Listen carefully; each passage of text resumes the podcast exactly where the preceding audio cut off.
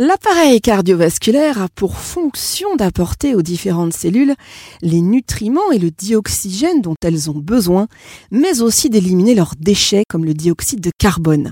Pour bénéficier des meilleurs conseils, aller voir un professionnel peut aider à prendre bien soin de son cœur. Mallory Villemain, diététicienne nutritionniste spécialisée en micronutrition. Comment se déroule concrètement un rendez-vous dans votre cabinet?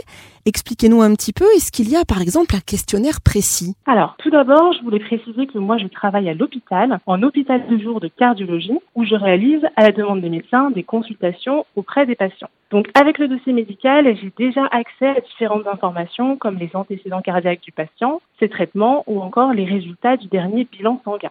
Lors d'une consultation en cardiologie, différents points sont abordés avec le patient. Tout d'abord, le poids et l'histoire de son poids, son mode de vie, s'il est actif au quotidien, s'il pratique une activité physique et sportive, et ensuite ses habitudes alimentaires au sens large. Au sens large, cela veut dire que l'on aborde ses habitudes quotidiennes, occasionnelles, festives lorsqu'il est en vacances, et également ses idées reçues s'il en a. Je réalise une enquête alimentaire où je cible certains nutriments, aliments ou groupes d'aliments, comme les apports en fibres, les apports en acides gras saturés, les apports en oméga 3, les glucides, le sel et enfin l'alcool. L'idée est d'obtenir un maximum d'informations sur les habitudes alimentaires du patient pour pouvoir l'aider au mieux en lui prodiguant des conseils personnalisés, réalistes et adaptés à son mode de vie. L'objectif est de l'aider à tendre vers une alimentation de type méditerranéenne, qui est une alimentation riche en fibres, en acides gras insaturés et notamment en oméga 3 et également riche en antioxydants et en vitamines. Alors on nous dit souvent hein, qu'il faut qu'on fasse du sport ou au moins de l'activité physique quotidiennement.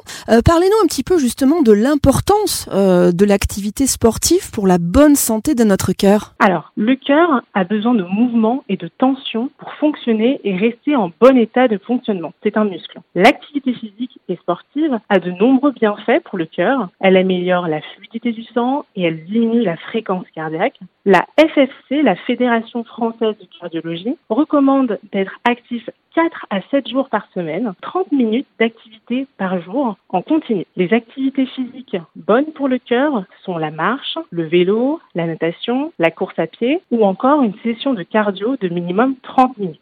L'important est d'avoir une activité sportive régulière avec au moins trois séances par semaine. Mallory, est-ce qu'il faut vraiment surveiller son poids pour soulager le travail de notre cœur? Eh bien oui, l'obésité multiplie par deux le risque de l'apparition de maladies cardiovasculaires. Ce n'est pas seulement le poids, mais c'est aussi la région corporelle où il y a cet excès de poids. Par exemple, une personne qui a un excès de poids localisé au niveau abdominal aura plus de risques de développer des maladies cardiovasculaires et des infarctus comparé à une personne qui a un excès de poids au niveau des hanches. Donc oui, surveiller son poids ou alors perdre un petit peu de poids peut améliorer le travail et la santé du cœur et a fortiori la qualité de vie. Alors c'est tellement naturel euh, qu'on oublie parfois l'importance de la respiration et pourtant euh, elle est très importante. Alors quel rôle euh, joue-t-elle justement sur le cœur? En réalité, les deux sont liés au niveau anatomique et au niveau de leur rôle. Donc effectivement, une mauvaise respiration ou une respiration